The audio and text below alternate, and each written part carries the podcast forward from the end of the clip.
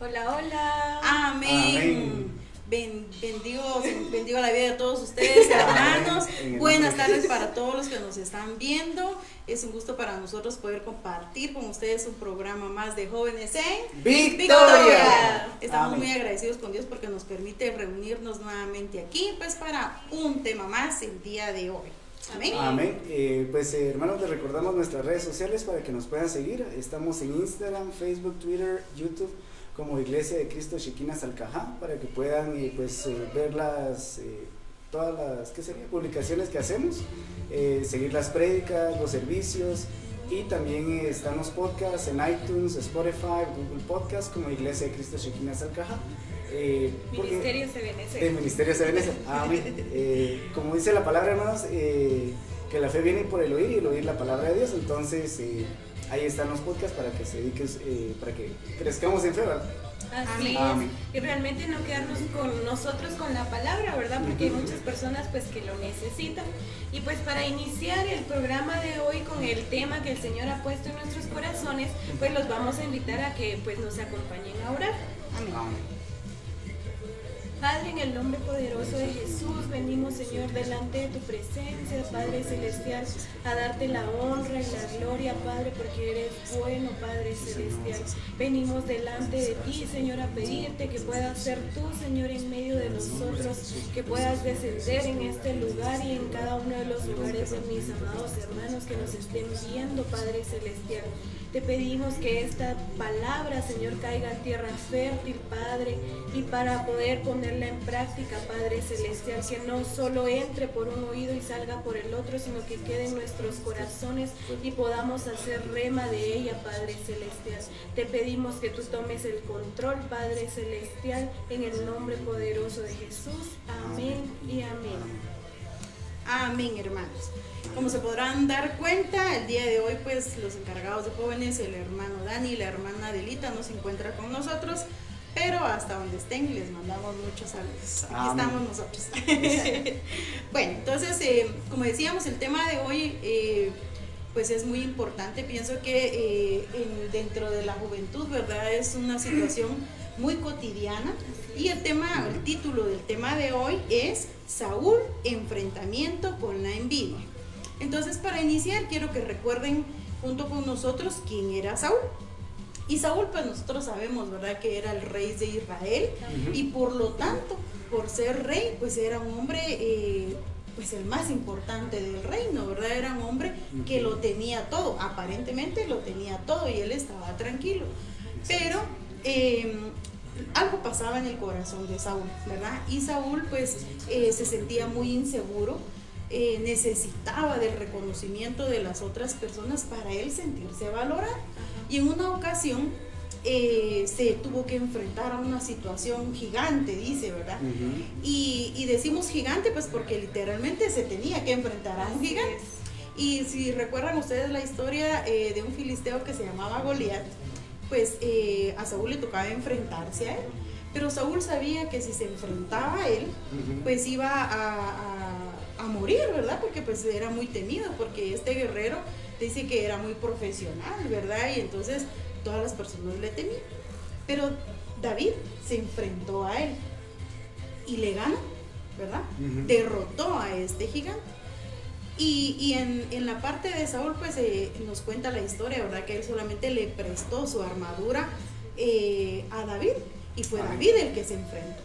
Entonces, ese día eh, el Señor le dio un triunfo grande a David, les dio la victoria. Pero Amén. que, como les decía, algo pasó en el corazón de Saúl, ¿verdad? Ustedes se acordarán de la historia, de que eh, pues eh, ese día el corazón de Saúl se llenó de mucha envidia contra David, ¿verdad? Porque eh, pues todo el reconocimiento y todos los aplausos, por decirlo así, fueron para David. Entonces, eh, les decía que es un tema, eh, pienso que cotidianamente a los jóvenes pues les toca vivir, ¿verdad? Porque estamos expuestos durante, durante en, la, en la familia, con los amigos, en la escuela, a estar en circunstancias en donde pues podemos ser presas de, de- de la envidia, ¿verdad? Eh, nuestra base bíblica para este tema lo encontramos en Primera de Samuel 18, 1, 11. Entonces, em, en esta porción de la palabra nos, relata, ¿verdad?, cómo fue que David llegó a, ser, ahí sí que uno de los mejores o el mejor amigo, por decirlo así, del hijo de Saúl, que se llamaba Jonatán.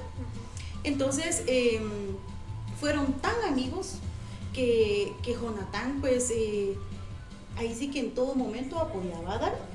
Pero cuando se dio, eh, cuando se dio este evento, ¿verdad? En donde David tenía que ir a pelear y fueron, pelearon y, y ganaron, eh, llevaron la victoria eh, al vencer a Goliat.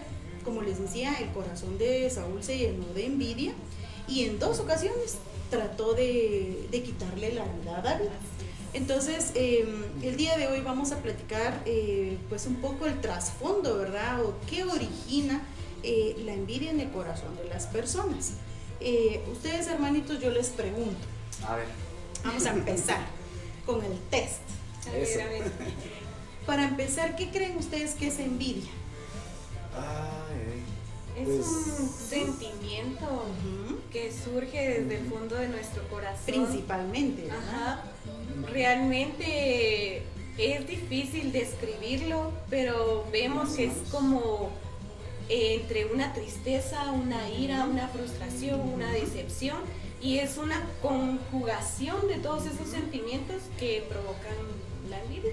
Exactamente. Como yo lo he visto o sea, en el sentido que lo he notado, porque o sea, lo vi en una persona que pues, eh, pasó una situación así de envidia en ese sentido, ¿verdad? Eh, miraba, no era tanto como que la persona deseara lo de la otra persona, sino que tanto como que el otro no lo tuviera, o sea, como desearle el mal simplemente por hacerlo, ¿verdad? Fíjense que el diccionario define, y me pareció tan, tan impactante, que define la envidia como dice, tristeza por algo que no se tiene. Mm, O mejor claro. dicho, por, al, por algo que alguien más tiene. Entonces, como decía, como decía la hermana Yay, ¿verdad? Es un sentimiento que nace desde el fondo del corazón y ese sentimiento pues se le llama tristeza, ¿verdad? Y ya vieron que cuando uno es eh, pequeño, pues tal vez es muy común, ¿verdad? Con los juguetes Ujú. o ya uno de joven, pues ya con cosas materiales, ¿verdad? De que uno se entristece porque dice, ah, yo quisiera tener eso, pero no es lo mismo decir, pienso yo, ¿verdad? Eh, anhelar algo y decir, ay, algún día voy a tener esto, me voy a esforzar por tener esto, a generar realmente un sentimiento, ¿verdad? Como la tristeza y decir, ay, ¿por qué aquel lo tiene y yo no? ¿Verdad? ¿Les ha pasado a ustedes en alguna ocasión, ya sea eh, ustedes sentirlo Ah, o que alguien sienta envidia de ustedes? Porque también eso pasa. Pues ah, pueda suceder en alguna u otra circunstancia, pues pueda llegar a surgir un pensamiento de por qué él y yo no, ¿verdad? Y muchas veces debemos de tener cuidado de esos pensamientos, porque como vemos, ¿verdad? La envidia pues se, eh, se llega a, mm, a ver como un pecado delante de los ojos del Señor, ¿verdad? Lo vemos en Gálatas 5, 19 al 21, pero yo quiero solo resaltar cuando dice, cuando ustedes siguen los deseos de la naturaleza pecaminosa, los resultados son más claros y ahí vemos una lista, ¿verdad?, de pecados, pero entre ellas está la envidia. Entonces nosotros debemos de tener mucho cuidado, ¿verdad? ¿Por qué? Porque muchas veces como personas venimos y decimos, ah, es que eh, tenemos cuidado con ciertos pecados, ¿verdad? Pero, pero no nos ponemos a pensar que la envidia, esa ira, esa tristeza que llega en nuestras vidas también se, se caracteriza como un pecado. Y entonces es ahí donde nosotros pues debemos de tener mucho cuidado con un simple pensamiento o con solo venir y desear algo, ¿verdad? O decir, ah, ojalá le pase esto a esta persona, ¿verdad? Porque es que uno lo ve de esa manera, pero realmente hay personas que lo, que lo dicen o que vienen y piensan, ay, ojalá que esto, esta persona no haga esto para que pues no pueda realizar su objetivo con tal de que pues esa Oh, persona se sí, sí, sienta tal vez bien a la hora de ver que la otra persona no está cumpliendo sus Amén. sueños o sus deseos, Sí. ¿verdad? O no obtener esas circunstancias. Entonces es, es a, a eso vamos con su pregunta, ¿verdad? De que nosotros debemos de tener mucho cuidado porque en algún momento viene en nuestra mente por qué él y yo no. O por qué, o yo quiero esto, Pero, o sea, como usted lo dice, es muy importante venir y decir, ah, yo algún día quiero hacerlo, ¿verdad? Quiero, pongamos al, al querer algo material, ¿verdad? Venir y decir, bueno, me voy a esforzar, voy a trabajar para poder obtener esto pero no venir y desearle el mal a otra persona o hasta, no sé, maldecirlo o insultarlo, muchas de esas circunstancias que puedan llegar a pasar. Amén. Amén. En ese sentido, eh, yo recuerdo un ejemplo, digamos, de un compañero que tú que no era material, sino como que él se ponía, o sea, era como que una competencia, no sé, a veces algunas personas agarran el competir, pero no solo incluso en lo material, sino en, lo, por ejemplo, en los estudios. O sea, recuerdo un, un amigo, porque sigue siendo mi amigo, de que, o sea, se le notaba un poquito de que él para que, o sea, era, es inteligente, realmente muy pilas pero eh, cuando alguien venía y como que mostraba también su capacidad, o sea, a él le gustaba como que hacerlos de menos solo para que lo miraran a él, ¿verdad? Entonces ahí se explica lo que usted dice, ¿verdad? Que a veces, incluso no solo lo material, sino también en los estudios o puede ser algo no tangible, ¿verdad? ahorita, ahorita se me vino a la mente, no sé si ustedes vieron alguna vez el Chavo del Ocho, pero cuando llegaba Kiko con su paleta, ah, ¿verdad? y, llegaba con la paleta, entonces lo miraba la chilindrina, iba y compraba una paleta más grande. y después iba y pedía y traía una paleta mucho más grande, ¿verdad? Y fíjense que cuando se habla de la envidia, se hace una relación muy fuerte con la realidad, con la aceptación de la realidad. Y eso a veces eh, se da porque pues a veces no estamos atentos o conscientes de la realidad en la que nosotros nos encontramos y a veces perdemos de vista, ¿verdad? Todo lo bueno que teníamos, todo lo bueno que tenemos, mejor dicho, ¿verdad? Se recuerdan que el pastor hace unos días nos, nos hablaba cuáles son eh, eh, las, las bendiciones que nosotros tenemos, ¿verdad? y decía pues la vida, la salud, tener un plato de comida y a veces perdemos de vista eso porque en nuestra realidad a veces perdemos el enfoque, ¿verdad? Y nos fijamos en otras cosas que tal vez de momento no podemos eh, conseguir. Y como decíamos, ¿verdad? No es malo anhelar tener pues, cosas buenas, ¿verdad? Pero nunca hay que dejar, ¿verdad? Que, que en, en, ese proceso nuestro corazón se llene de envidia o de frustración o de tantos sentimientos, ¿verdad? Que, que, pues qué importante, ¿verdad? Que los jóvenes hoy comprendan lo que usted decía, que aún la envidia se toma como un pecado. Pues. Así es. Y es algo muy importante que quería comentarles que, que venía a la hora de estar estudiando el tema, yo decía, bueno, como se considera un pecado, pero nosotros como personas de, eh, de esta manera, eh, pues debemos nosotros venir y alegrarnos por los logros de aquellas personas. ¿Por qué? Porque muchas veces lo podemos ver en la escuela, en el trabajo, hasta incluso en la iglesia. Una persona viene, se levanta, viene y hace las cosas de la mejor manera y viene alguien más y se frustra y al punto de llegar a la envidia, eso no debe de ser así. ¿Por qué? Porque él, mismo está enraizando la envidia en su corazón y es ahí donde cada uno de nosotros debe de alegrarse. ¿Por qué? Porque el Señor a cada uno de nosotros nos ha hecho capaces, a cada uno de nosotros nos ha dado cualidades diferentes que realmente pues al punto de que cada uno de nosotros puede llegar a, lograr su objetivo. Tal vez no de la misma manera porque muchas, muchas veces llega a ser, ah, yo quiero ser igual. O sea, está bien, pero el Señor a todos nos ha hecho de diferente manera, con cualidades diferentes, y todos lo podemos llegar, pero va a ser a través de su Espíritu Santo que lo vamos a poder lograr y cada uno de nosotros va a tener una esencia diferente.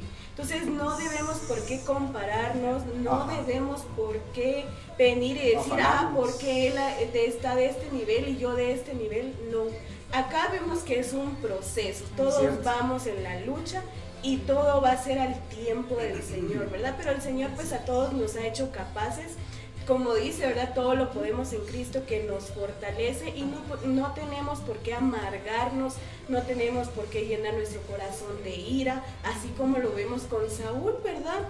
Porque él en vez de alegrarse por David, al contrario, hasta lo quería matar, ¿verdad? Y vemos que no debe de, ser de esa manera, amén. Amén. En ese sentido, hermanos, eh, quisiera contarles o sea, algo que se me fue de la historia de, de mi amigo, ¿verdad? O sea, que él tal vez miraba a los demás, pero no miraba el esfuerzo que había detrás, ¿verdad? O sea, el tiempo que le dedicaba uno a estudiar y todo, pero él solo miraba, o sea, el resultado más que todo.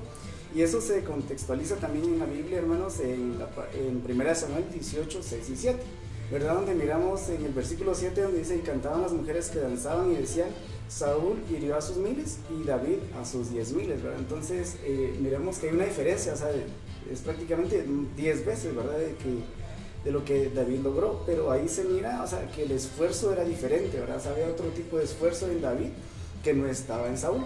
Entonces, eh, me acuerdo, hermanos, hermanas, perdón, eh, que el apóstol Sergio vino hace unos meses, tal vez a la iglesia de Shela, ¿verdad? Y él decía que em, David había entendido algo, y él eh, es lo que está escrito acá, tal vez esté en otro versículo, pero está en Eclesiastes 4.9, donde dice, más valen dos que uno porque tienen más fruto de su esfuerzo. Entonces, pues eso más que todo nos llama a la reflexión, ¿verdad? De incluir al Señor en nuestros esfuerzos para que todo se multiplique, ¿verdad? Y fíjese que, fíjese que lo que usted dice, eh, se recuerda que decíamos que nuestra base bíblica la encontramos en 1 Samuel 18, del capítulo 1 al 11, y textualmente, mire, eh, dice, ¿verdad? Que cuando el ejército regresó de la batalla, las mujeres al recibir al rey, en sus danzas y en sus cantos decían, ¿verdad? Lo que volvió loco a Saúl. Decía, Saúl mató a mil soldados, pero David. Pero David mató a diez mil. Entonces el, rey Saúl al escuchar eso, ¿qué pasó? Se enojó, ¿verdad? Se enojó mucho, dice, y pensó, a David le dan diez veces más importancia que a mí. Y hace con, como que con más intención, ¿verdad? La, pregunta. Ahora solo falta que me quiten el trono.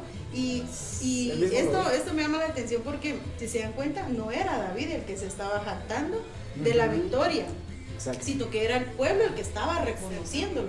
Entonces muchas veces puede, puede que pase eso, ¿verdad? De que tal vez, como decía el hermano Carlitos, eh, uno puede esforzarse, ¿verdad? En su intimidad, en cualquier aspecto de su vida. Y como dice el Señor, ¿verdad? Que si nosotros nos esforzamos eh, y cumplimos, ¿verdad? En lo poco, Él va a reconocernos en lo mucho, ¿verdad? Entonces, em, pues en este caso yo, yo veo muy, muy importante recalcar que a veces eh, podemos llegar a ser eh, presas, ¿verdad? De esos sentimientos y no porque la persona se esté vanagloriando, sino que es el propio Señor, ¿verdad?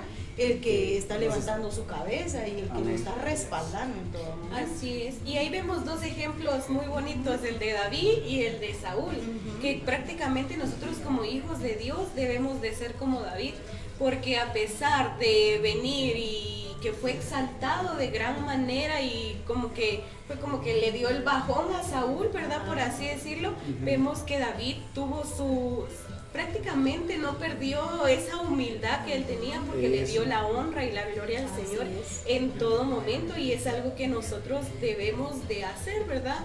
No van a gloriarnos, no, porque muchas veces hay personas que tal vez eh, tienen, por así decirlo, un puesto alto donde todos lo ven, donde todo lo, lo realiza y muchas veces esa persona pueda estar de la mejor manera, pero también puede existir envidia en su vida. ¿Por qué? Porque puede decir, ah, yo no quiero que aquel crezca porque me puede quitar de donde yo estoy. O puede ser que aquella persona si se esfuerza, si se esmera, va a llegar a donde yo estoy y yo ya no voy a ser importante como lo hizo Saúl.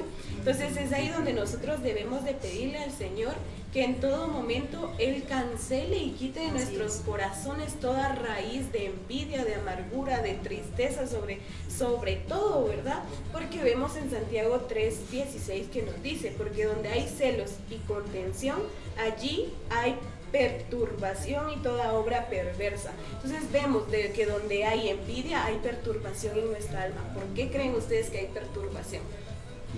Porque fíjense que, ah, perdón, hermana Bueno, yo solo iba a decir por la impaciencia, tal vez, que queremos resultados ya y los vemos en otros y los deseamos, quizás. Puede ser eso. Fíjense que, fíjense que algo que yo algo que yo leí ahorita al estudiar sobre la envidia y que relacionaban la o decían cómo, cómo reconocer uno verdad que, que, hay envidia. Y uno de los puntos que se tocaban era eh, el descontento verdad que a veces eh, hay personas que, que, se muestran descontentas por, por la felicidad de otro, ¿verdad? Y entonces ese descontento lógicamente causa intranquilidad. ¿Verdad? Cambia el carácter de las personas, porque tal vez pueden estar ahí felices y ay, y qué bueno, pero por dentro están diciendo, ¿cómo lo pudo lograr él y yo no? ¿Verdad? Entonces, lógicamente, el alma se turba, ¿verdad? Mm, se pone intranquila. Sí, eh, hay un ejemplo que les quisiera dar. yo, yo, aportar algo. Eh, a ver, de lo mismo. Sí, o... Entonces, por eso es que vemos acá en este versículo, ¿verdad?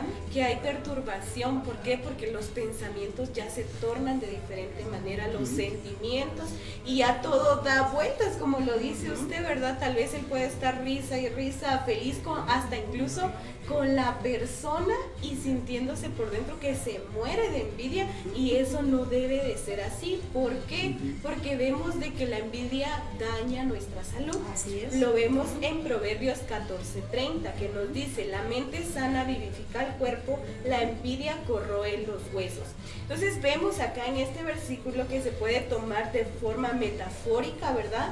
La manera de ver los ejemplos o cómo ilustrar cómo perjudica la envidia en nuestras vidas, al sentir los celos, el rencor, pues que nos lleva a la frustración, depresión, al enojo, a la tristeza, como lo decíamos anteriormente. Y todos pues sentimos sentimientos negativos que se manifiestan con dolores musculares y enfermedades físicas. Muchas veces podemos llegar y decir, bueno, ¿y yo por qué padezco esto, verdad? Si tal vez mis generaciones no tienen, ¿verdad? Ese antecedente de esas enfermedades, pero muchas veces es por el enojo, por la ira, por la tristeza, por la envidia que puede surgir de nuestros corazones. Muchas veces somos nosotros mismos los que venimos y nos enfermamos, por así decirlo, nos hacemos daño a nosotros mismos.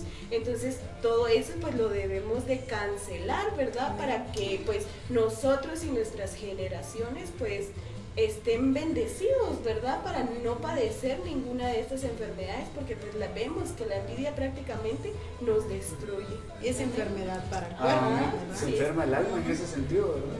Y pues eh, yo lo que siento, o sea, si pasamos eso, como que tenemos nuestro proceso de crecimiento, ¿verdad? Nos estancamos y, o sea, como que ya no salimos de quizás un círculo y no vamos hacia adelante en ese sentido hay una pregunta que dice acá, eh, viéndolo del lado de David, ¿verdad? ¿Cómo se sentiría David al escuchar a todo un pueblo corear su nombre? Dice, que habrá, ¿qué habrá sentido al ver que muchas mujeres de Israel ahora lo aclamaban?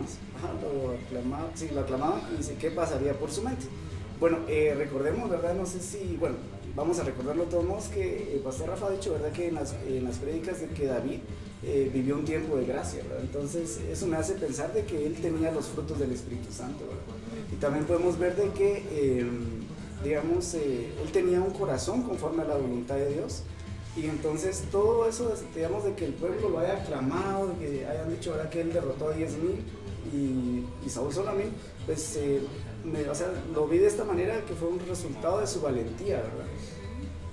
Y como les decía, pues él tenía un corazón conforme a la voluntad de Dios y fue valiente porque llamó al filisteo por lo que era, ¿verdad? O sea, todos lo miraban quizás como el gigante, o sea, no lo vamos a poder derrotar, pero él solo llegó y dijo, ¿quién es este eh, filisteo? ¿verdad? Eh, que reta a los escuadrones del Dios viviente. Entonces, eh, recordemos, ¿verdad? Así como usted lo decía, tenemos que tener un corazón conforme al de David. Y miramos una promesa muy bonita acá en 2 Timoteo 1.7.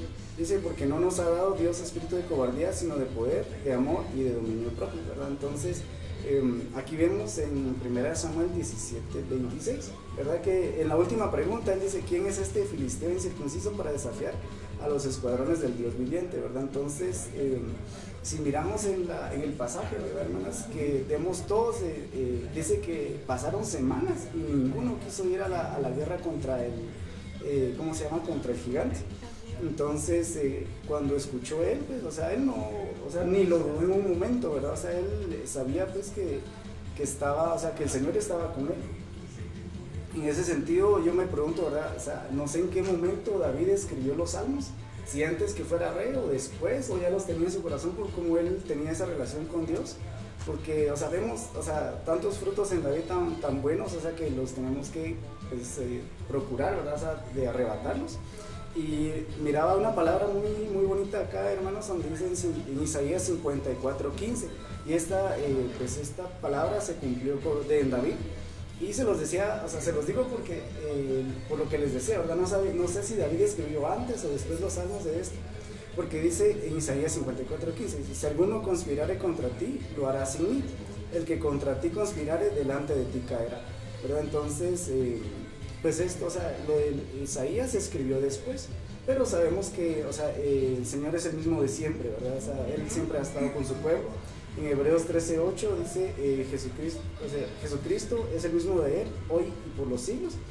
Entonces, um, pues me gustaría detenerme ahí, o sea, en ese sentido, eh, tener esa comunión con el Señor, ¿verdad? O sea, para que seamos como David, no seamos como Saúl en ese sentido. Yo pienso que una de las situaciones aquí claves fue de que, que, que, David se estaba moviendo conforme a la voluntad de Dios, ¿verdad? Ajá, entonces eh, pues por eso mismo, ¿verdad? Es de que al recibir la victoria, de hecho él enfrentó sabiendo que la victoria iba, iba a darse. Ya estaba, ajá, iba con fe. Dios le confirmó prácticamente. Ya sabía. Ya sabía, ajá. Entonces en ningún momento tampoco el corazón de David era, era insensato, va a decir, ay, yo ya sé que voy a ganar y ahora voy a voy a presumir, ¿verdad? Debo decir, estoy seguro que voy a ganar, no, ¿verdad? Entonces, eh, tampoco, tampoco fue así. Entonces, una de las situaciones eh, que a veces eh, debemos recordar es de que si a veces algo que nosotros queremos tarda en llegar, no es porque Dios sea malo, no es porque Dios no quiera, no es porque nosotros no seamos capaces, como ya ahí decía, ¿verdad? Todos tenemos la capacidad, pero a veces no es el tiempo o a veces no es la voluntad del Señor para que nosotros obtengamos eh, algo. O tal vez también el Señor conoce nuestros corazones y también puede hacer de que el Señor, digamos algo que nosotros estemos pidiendo, y el Señor nos lo da mm. y nos va a apartar, o nos va a llevar a pues a, a, sea, desviarnos o a vanagloriarnos. Entonces eso es muy importante porque muchas veces si no llega es porque el Señor conoce hasta nuestro corazón nuestros deseos nuestras intenciones. Cuál es la intención verdad por cuál lo queremos. Entonces hay que tener demasiado cuidado porque lo que pedimos. Ah, exactamente y aparte de cómo lo pedimos para qué lo vamos a utilizar o para qué lo queremos porque como nos lo decía Pastor Rafa, ¿verdad? Que pues sean para edificación de las demás personas y no para vanagloriarnos a nosotros mismos. Entonces eso es un tema muy bonito porque uno dice, ah, es que es complicado, pero es muy bonito porque muchas veces nosotros como jóvenes no entendemos esa parte. Nosotros solo como de quiero, quiero, quiero, quiero, quiero, y yo quiero lo mejor, yo quiero esto, yo quiero lo otro, pero no nos ponemos a pensar en realmente qué es lo que el Señor quiere para nuestras vidas y por qué es que lo realiza de esa manera. Y es que debemos nosotros de tener mucho cuidado en ese sentido.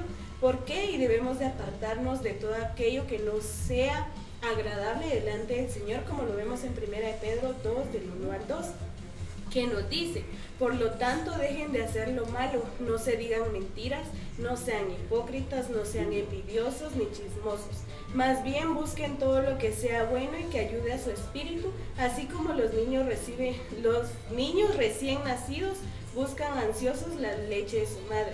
Si lo hacen así, serán mejores cristianos y Dios los salvará. Entonces vemos acá este versículo es muy duro, ¿verdad? Muy directo, por así verlo, pero entonces nosotros debemos de tener cuidado como hijos de Dios que la envidia no esté en nosotros para no ser como Saúl prácticamente, ¿verdad? Que es el ejemplo y es la base que nosotros tenemos esta, esta noche, ¿verdad?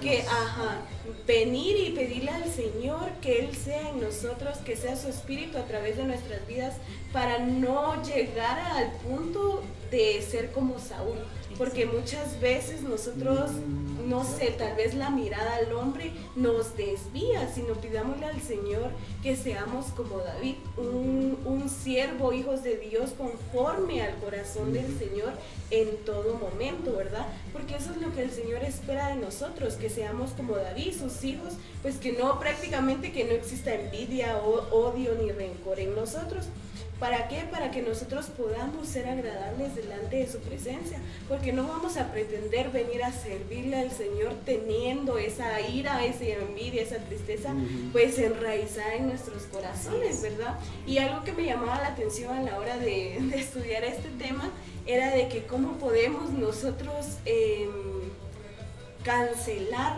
la envidia en nuestras vidas y primeramente es saber y reconocer que somos envidiosos, ¿verdad? Algo muy duro. Por naturaleza. Por naturaleza. ¿Por qué? Porque muchas veces, a ver si luego les pregunto aquí a los presentes, ¿somos envidiosos? Nadie me va a decir yo soy envidioso. Igual allá en casita nadie me va a decir yo soy envidioso. Pero Entonces, dentro de nosotros Depende, le van a decir. Muchas veces es algo que yo, yo, yo veía y decía muchas veces no podemos llegar a reconocer que existe envidia en nuestro corazón. y muchas veces sí podemos llegar a reconocer, pero hay otras veces que no. Entonces por eso es que debemos de pedirle al Señor que Él nos guíe, que Él nos dé esa sabiduría para nosotros poder cancelar y desarraigar de nuestro corazón todo aquello, porque ese es el primer paso y el más importante, reconocerlo y venir y decirle, Señor, perdóname, Señor, quita este sentimiento, Señor, quita esta, ¿qué podría ser?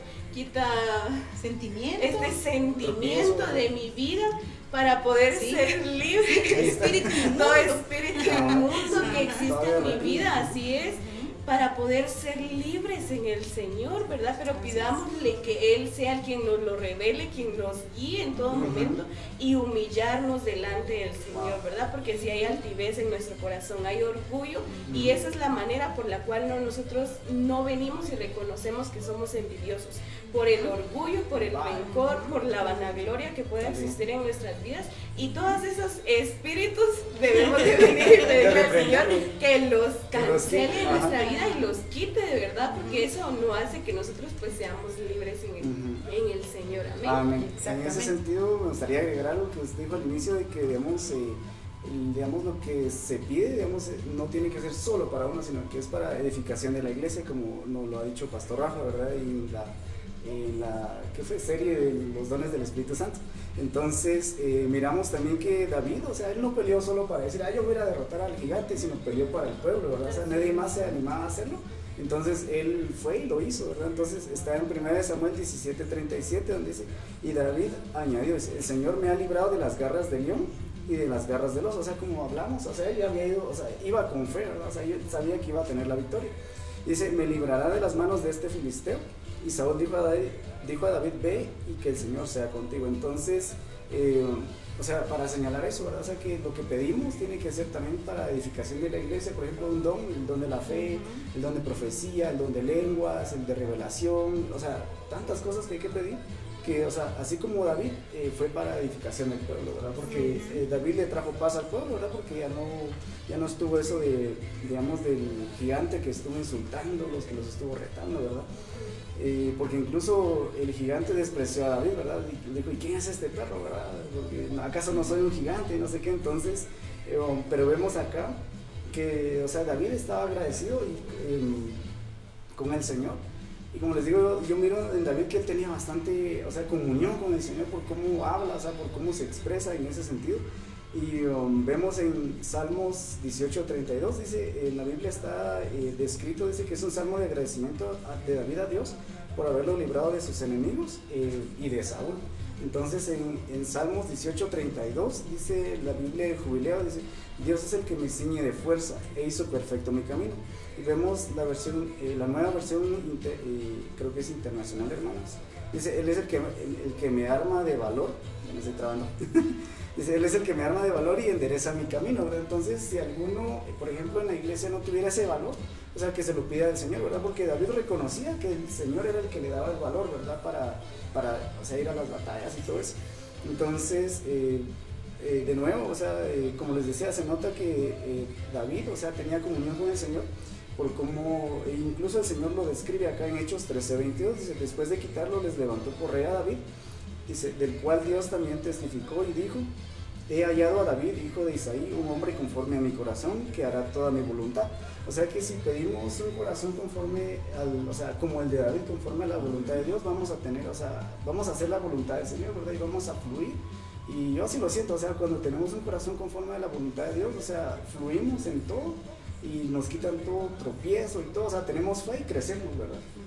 Sí, es que es tener, eh, ser hijos con un corazón conforme al del Señor es pues morir a la carne, literalmente. o sea, decirle al Señor, eh, estoy acá para servirte, estoy acá para realizar conforme tú lo desees, ¿verdad? Ya que sea tu espíritu a través de mi vida y no mi carne, ¿verdad? Porque muchas veces la carne pelea con el espíritu y ahí es donde hay un choque, pero sí es muy necesario, como usted lo dice, que nosotros le pidamos al Señor ser conforme al corazón de Él, ¿verdad? En todo momento, pero pues lo vamos a lograr pues humillándonos, pidiéndole al Espíritu Santo pues que Él descienda sobre nuestras vidas y teniendo mucha, pero demasiada comunión con el Señor en todo momento. Y partir de lo que usted decía, ¿verdad? Reconocer de que pues como humanos vamos a estar expuestos a ser envidiosos. Y como, sí, y como decíamos, ¿verdad? No solo hay muchos sentimientos, sino que yo veía que la envidia eh, termina siendo, si nos quita libertad, entonces la envidia, ¿qué es? Una atadura. Una atadura, ¿verdad? Pues es una atadura. Y fíjense que en Job 5.2 eh, la palabra del Señor dice, es cierto que al necio lo mata la ira y al codicioso lo consume la envidia. Y esa es una atadura de la, que nosotros tenemos que renunciar. Y como usted decía, es algo que nosotros tenemos que cancelar en nuestra vida, ¿verdad? Porque eh, una de las, uno de los puntos más importantes Em, en, que nosotros debemos de considerar y renunciar y cancelar y estar siempre atentos a, pedirle al Señor, ¿verdad? Que nos libre de ser envidiosos. Eh, me gusta mucho la palabra que encontramos en Filipenses, que creo que es muy acertada o es una eh, instrucción clara de lo que debemos ser y hacer, ¿verdad? Para no ser envidiosos. Dice Filipenses 4 en su eh, capítulo 4 en sus versículos 11 y 13. Dice, no lo digo porque tenga escasez, pues he aprendido a contentarme, que era lo que habíamos hablado, ¿verdad? A no dejar entrar eh, el descontento, cualquiera que sea mi situación. Sé vivir humildemente y sé tener abundancia en todo y por todo estoy enseñado. Así sé estar saciado como para tener hambre, así para tener abundancia como para padecer necesidad. Todo lo puedo en Cristo que me fortalece. Entonces, pues, eh, si queremos vivir una vida sin envidia, primero tenemos que eh, aprender a vivir una vida de agradecimiento, eh, de contento, ¿verdad? Eh, de contentamiento, de gozo con lo que tenemos y no solo con lo que nosotros tenemos, sino lo que tienen nuestros amigos, lo que tienen nuestros familiares, ¿verdad? Porque pues la primera piedra de tropiezo que vamos a tener nosotros para ser envidiosos, pues va a ser con nuestro círculo cercano, ¿verdad? No vamos a tener envidia eh, tal vez de tal vez el hermano Carlitos va a decir ay como envidio a ese turco porque es bien guapo no sino que principalmente ¿verdad? sino que principalmente o, los primeros de los que podemos llegar a sentir envidia pues es de nuestros amigos hasta incluso de nuestros hermanos ¿verdad? Amén. En ese sentido, eh, les quisiera hacer una pregunta. Eh, ¿Ustedes cuál creen que fue el verdadero problema de Saúl? ¿Qué le pasó a Saúl? Yo pienso que primero, tiene que ver con primero, lo que primero eh, lo que hablábamos, ¿verdad? La diferencia en el corazón de David y lo que había en el corazón de Saúl. Eh, pienso que esa era una de las razones. Pareció lo que dijo el turco. Pareció. Eh, no estaba conforme. Se le quedó. Ajá, no estaba conforme con lo que él, pues prácticamente había realizado, por así decirlo, porque él está, tenía un descontento en su corazón queriendo él pues ser como David prácticamente. Y fue ahí donde pues llegó a enojarse, a molestarse, a frustrarse y Y recordemos que Saúl era muy inseguro y necesitaba el reconocimiento de las personas. Y, y qué puede llegar a hacernos a nosotros inseguros o a los jóvenes, ¿qué es lo que les da inseguridad? No tener una identidad clara. ¿Verdad? Recordemos que la identidad en el Señor, como la tenía tan clara David, David, exacto. ¿verdad? Sí, es cierto, entonces sí es lo que hermana le dice, que Amén. era porque no Sí, tenía, que- claro, pues Ujú, Amén. Y otra de las cosas, hermanos, que eh, digamos eh, que fue un problema para Saúl, pues fueron los celos, ¿verdad? Yo siento que a él quería la atención, ¿verdad? O sea, él buscaba la atención y pues como que le gustaba alimentar el ego, ¿verdad? Porque dice en 1 Samuel 9.2, dice, y tenía un hijo que se llamaba Saúl, joven y bien parecido, ¿verdad? O sea, que él estaba acostumbrado a atraer las miradas siempre, ¿verdad? O sea, que lo miraran a él y no a los demás. Y, um, o sea, esa es la parte donde dice acá, A que lo chulearan, digamos. Ajá, que siempre estuviera atrayendo la atención, ¿verdad? O sea, dice, no había otro más bien parecido que él entre los hijos de Israel. Dice, de los hombros arriba sobrepasaba cualquiera del pueblo. Entonces, um, en ese sentido, pues, eh, lo que nos hacía, o sea, lo que nos, digo no, es porque, o sea, como lo hablamos, o sea, podemos tener envidia a cualquier nivel de nuestras almas, ¿verdad? Nos haría falta madurez en ese sentido, ¿verdad? Para saber qué posición tenemos, como usted lo decía, ¿verdad? Reconocer que somos hijos de Dios y, um, o sea, saber que, o sea, todas las promesas que el Señor ha dado, todas las bendiciones que le ha dado, o sea, las podemos pedir de Él y recibirlas para no estar envidiando a otro, ¿verdad? O sea, en ese sentido, como, o sea, David, eh, o sea, él tenía una comunión con Dios y venció a 10 mil. O sea, él se lo, yo imagino que se lo pidió a Dios, ¿verdad? Eh, igual, o sea, me imagino que Saúl no tenía esa, esa, esa comunión porque tal vez no le pedía al Señor que se el poder de vencer a sus enemigos y todo eso. Entonces eh, desató en Saúl ese, tipo de envidia y no fue, o sea, no fue maduro, no supo controlar esa situación, ¿verdad? Y que David sí, o sea, tenía esa comunión y pedía, entonces para nosotros como hijos, pues es el, pedirle al Señor, ¿verdad? No esperar con nuestras propias fuerzas, de nuestros padres, de los hijos, sino que uno, o sea, los que ya tienen hijos, pues, en ese sentido, gracias, sino que nosotros ir al Señor, pues, o sea, Él dice que, o sea, creo que hay un versículo donde dice que Él nos dará todo conforme a sus riquezas en gloria, ¿verdad? Entonces, o sea, pedirle, porque Él es la fuente de todo, ¿verdad? Entonces vamos a, a- a la madurez en ese sentido en 2 Corintios 5, 17, o sea, nos habla que si estamos en Cristo somos nueva criatura, ¿verdad? Pero no solo nos vamos a quedar en nueva criatura, sino que ir evolucionando, como dice Salmos 84, 7, ¿verdad? Irán de poder en poder y verán a Dios en Sion. ¿va? Entonces de ahí, o sea, en Sion hay, hay- o sea, hay una evolución, eso es lo que yo siento, ¿verdad? Que como dice en la, palabra del Señor en Hebreos, creo que dice, ustedes no se han acercado a cualquier monte, ¿verdad? Sino dice al monte Sion. Entonces, eh, cuando uno, o sea, el Señor se lo presenta a uno, o sea, el monte Sion uno entiende que ahí hay salvación, que ahí hay bendición, y ahí es donde nos podemos acercar y lo podemos hacer orando, ¿verdad? O sea, si queremos reclamar varias cosas, pues es orando, pidiéndolas, ¿verdad? Teniendo fe, igual las obras, para que no, la fe no se quede, pues, muerta en ese sentido, ¿verdad? Exacto. Y um, ahorita termina, hermano. Como hablamos, hermanos, de la, o sea, que vamos a un crecimiento. Y vamos a un crecimiento, entonces eh, está Efesios 4:13, donde dice, hasta que todos lleguemos a estar unidos por la fe y el conocimiento del Hijo de Dios. Y aquí dice, alcancemos la edad adulta, o sea, no, quedarnos en- no solo quedarnos en criaturas, sino que llegar a la, la- una edad adulta, dice, que corresponde a la plena madurez de Cristo.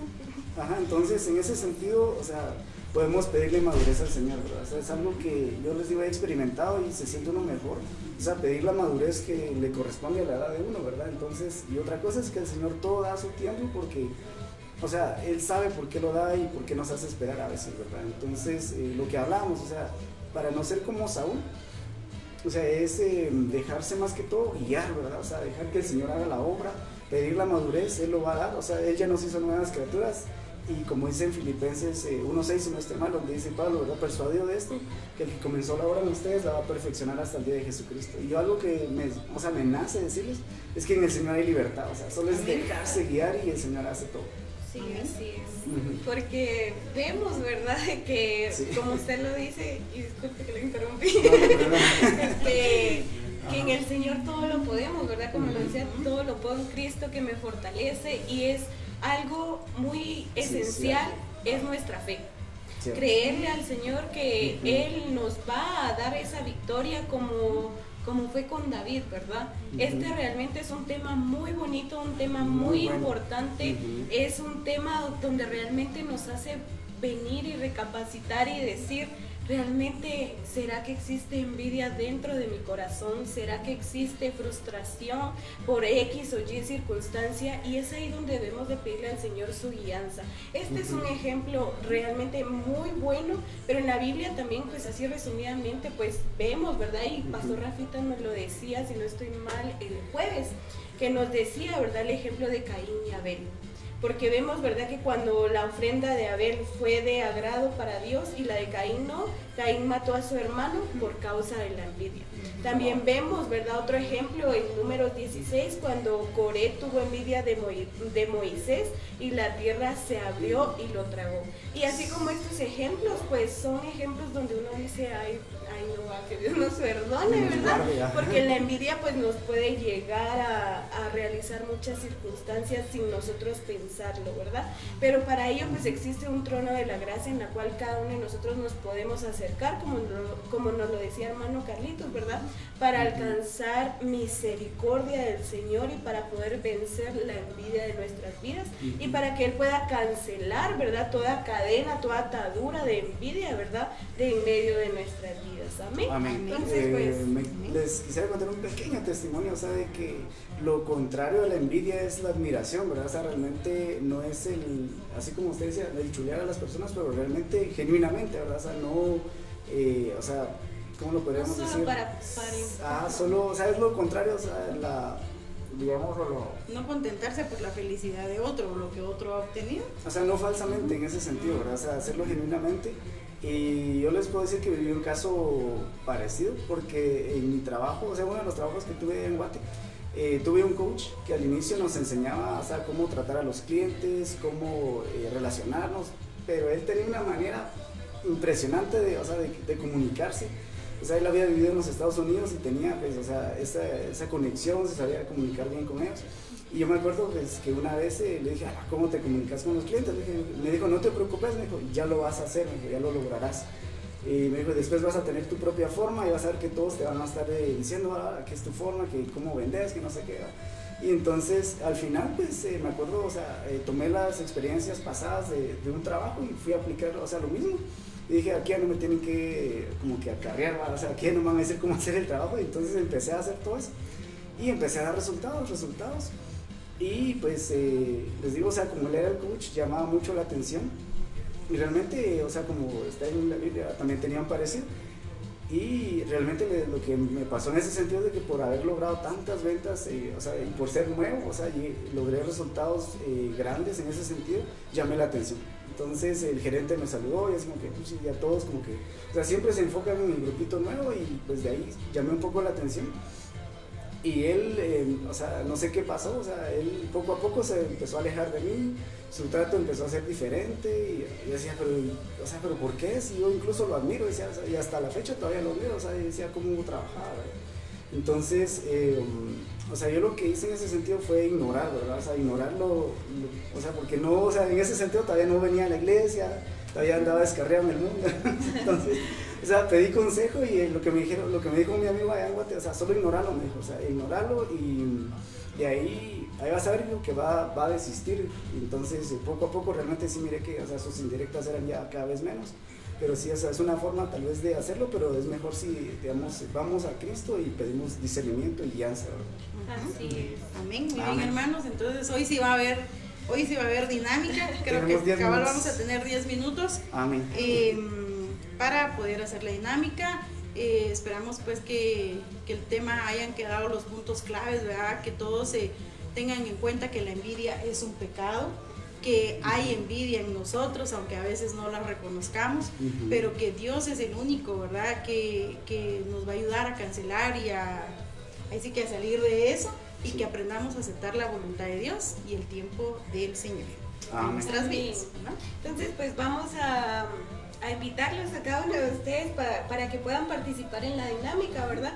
Recordando pues de que el que tenga pues la mayor puntuación, ¿verdad? De respuestas correctas, pues será el ganador. ¿Amén? La dinámica consistirá, bueno, tiene el título de ¿Quién soy? ¿Amén? Entonces va a consistir en que cada uno de nosotros pues le va a leer una pregunta y ustedes pues velozmente en su casita pues nos van a responder, amén. Entonces, no sé quién quiere iniciar. Voy a, voy a empezar yo con la, con la primera pregunta. Amén. Bueno, están atentos todos en casita. Dice, soy un médico extranjero. Acompañé a Pablo en algunos viajes misioneros. Soy el autor de alguno de los evangelios y del libro de los hechos de los apóstoles. ¿Quién, soy? ¿Quién soy? A ver, hermanos. ¿Quién soy? ¿Quién soy? Es un médico extranjero. Sí. Soy no un a médico contestar eso, ¿no? soy un extranjero. médico extranjero. ¿Quién soy? ¿Quién soy? A ver, los hermanos que están Acompañó a conectados. Pablo, dicen algunos de sus viajes. Vamos a ver quién es el, Ah, el quien sí lee la palabra y quién no. ¿O quién conoce el A ver, ¿quién, ¿quién quiere ganarse el premio? La hermana Elenita dice Lucas. Amén. Sí, es. Amén, Bravo. hermanita. Es Lucas. Ya lleva un punto, hermana Elenita. Bien, vamos con la pregunta número dos. Vaya, vamos con la número dos. Dice, yo soy bastante bajito, igual que yo. Un día Jesús pasó por aquí cerca, pero la multitud no me permitía ver. Se me ocurrió una excelente idea. Me subí a un árbol, a un árbol sicomoro. Pude ver a Jesús, él me vio, me habló y hasta vino a mi casa. ¡Qué alegría! ¿Quién soy? Hmm, Se las voy a volver a leer. Sí, está larga la pregunta. Dice, yo soy bastante bajito. Un día Jesús pasó por aquí cerca, pero la multitud no me, no me permitía ver. Se me ocurrió una excelente idea. Me subí a un árbol sicomoro, pude ver a Jesús, él me vio, me habló y hasta vino a mi casa. ¡Qué alegría! ¿Quién soy? ¿Ustedes quién creen que es? ¿Quién, quién, quién soy? El hermano, ya, ya contestó un hermano. El hermano Saúl de Paz. A ver hasta dónde nos está viendo el hermano Saúl. Los saludamos donde quiera que esté. Lo saludamos en donde esté. Saqueo, es correcta la, la Amén. respuesta. Bravo. uno. Eso. Uno, uno, muy bien.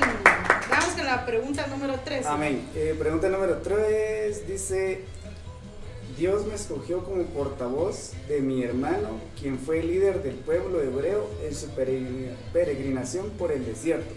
También se me nombró sumo sacerdote y se cometí algunos grandes errores, como cuando labré un becerro de oro para que el pueblo lo adorara. ¿Quién soy? Tan larguita. Eso está fácil, hermanos. Es del Antiguo Esa está Testamento. larga. Pero vamos a repetirla. Dice, A ver, hermanos. Dios me escogió como portavoz de mi hermano, quien fue líder del pueblo hebreo en su peregrinación por el desierto. También se me nombró sumo sacerdote, cometí algunos grandes errores, dice, como cuando labré un becerro de oro para, el, para que el pueblo lo adorara. ¿Quién soy? Amén. Dice el hermano Saúl de Paz, Aarón. Amén. ¡Bravo! Eso lleva dos, Bravo, ¿verdad? hermano. Lleva dos y la hermana A mí me parece su respuesta. lleva una. Amén. Pero Amén. Dice el hermano Israel Moisés. No, no es Moisés. el hermano de Moisés era. Cabal, La hermana vamos. Elenita también dice Aarón. Amén. Amén. Entonces vamos dos, uno. Vamos con la siguiente. Bueno, sí, sí, sí, ahí voy, ahí voy, ahí voy, solo que perdí. Aquí vamos con la número Cuatro. 4. Ay, ay, ay, ay. Aquí estoy. Dice, soy un soñador. Mis propios hermanos me vendieron como esclavo, pero Dios me ayudó y lo superé. Hasta, hasta llegué a ser gobernador de Egipto. Perdoné a mis hermanos y ayudé a mi familia. ¿Quién soy? Ese sí está fácil. Sí. Está fácil, está Bueno, si leen la Biblia está fácil. Amén. Dice el hermano Saúl de Paz, José. ¡Bravo! Muy bien, muy bien. Amén. Va ganando el hermano Saúl. Y en segundo lugar va la hermana Elenita. Vamos, hermana Elenita. A ver, esta si pusieron atención, pues la van a saber. La número 5. Ah. Fui el primer rey de Israel. Por causa de mi altivez, Dios se alejó de mí y comenzó a atormentarme un espíritu malo. Los filisteos me rodearon y mi final fue muy triste. ¿Quién soy? A ver, si pusieron atención al título ¿De del tema. hoy? Ahí está. ¿De quién hablamos A ver, hoy? ¿quién irá a responder ahorita? A ver, ¿quién? Las voy a volver a leer. Fui el primer rey de Israel. Por causa de mi altivez, Ahí Dios está. se alejó de mí. ¿Ya hay respuesta? Ya, a ver. hermano Saúl de Paz dice Saúl. Amén. El hermano Saúl creo que se va a llevar el premio sorpresa. sí, sí. Ya va ganando. ¿Cuántas lleva? Lleva tres. Lleva cuatro. Cuatro. Cuatro. Y, ajá. 4-1, ok, vamos con la sexta. Nací en una familia noble, dice, pero durante mi adolescencia me llevaron deportado a Babilonia junto con otros jóvenes. Ah, esa está fácil. Mis amigos y yo decidimos no contaminarnos con las costumbres y comidas de nuestra nueva cultura impuesta. Es alguien que aquí. Nos mantuvimos fieles a Dios y por eso nos arrojaron en el foso de los leones. Dice, tranquilo, dice, Dios, no, Dios nos protegió. ¿Quién soy? Amén. Entonces, eh, la vamos a leer otra vez. Dice, nací en una familia noble, pero durante mi adolescencia me llevaron deportado a Babilonia junto con otros jóvenes. Mis amigos y yo decidimos no contaminarnos Amén. con las costumbres. Dice hermana Elenita Daniel. Amén. Amén. Eso es. Y después dice hermano Saúl de Paz Daniel. Bravo. Amén. Van 4-2. Muy bien. Amén. Bueno, entonces, Número aquí siete. está la ganadora. Quien responda a esta, gana. Entonces, dice, aunque durante mi Mm. época no era común ver mujeres líderes, yo llegué a ser jueza y profetisa de Israel. Todo un logro. Mi oficina era muy humilde bajo una palmera, pero tenía unas vistas preciosas. ¿Quién soy? Ay, es que el hermano, Ser- eh, hermano Saúl tiene una, un Una internet super tremenda, tremenda ayuda. Ay, no. Yo creo que la vuelvo a leer. A ver. O ya tenemos respuesta. Ahorita lo estamos viendo. Vamos a ver. Dice el hermano Saúl de Paz, Débora. Así es, bravo. Amén. Bravo, Eso. hermano Saúl. La hermana Elenita también dice Débora. Amén. Bueno, Felicitamos a nuestro feliz ganador. Felicidades hermano Eso. Saúl, se le, se le hará llegar su premio sorpresa Hasta donde quiera que hasta esté. donde quiera que usted esté. Amén, así es. Entonces, pues, asimismo a cada uno de ustedes, pues, que nos acompañó durante la transmisión, pues, que el Señor lo bendiga, ¿verdad? Amén. Le mandamos un saludo a cada uno de ustedes, ¿verdad? Y pues realmente para nosotros es un gozo que ustedes puedan estar escuchando la palabra que el Señor tiene para sus vidas, porque muchas veces pueden decir, ay, ellos qué me van a aportar a mí, pero muchas veces el Señor pues nos usa de, de diferentes maneras a cada uno de nosotros. Amén. Así es. Así que pues vamos a terminar en oración. Amén. Entonces, eh, eh, los invitamos, hermanos, para que nos acompañen desde sus casitas para orar con nosotros. Padre Santo, en el nombre de Jesús, te damos muchas gracias, Señor Jesús. Gracias, Padre, en el nombre de Jesús, por todo lo que tú has permitido, Señor. Porque, Señor, estamos aquí gracias a ti, Señor. Te entregamos los frutos, Señor. Por favor, bendícenos, Señor, y guarda a todas las personas que han recibido este mensaje. Señor, declara su corazón fértil, Señor, para que den frutos, Señor, conforme a tu voluntad, Señor.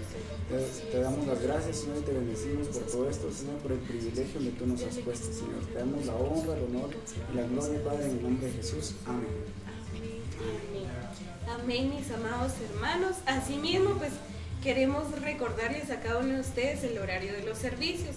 Recordemos que el día de mañana domingo tenemos servicio presencial a las 5 de la tarde, ministración de Santa Cena, no se lo pierda, amados hermanos. Sí. Invite a sus vecinos, a sus amigos, ¿verdad? Para poder venir a escuchar la palabra del Señor.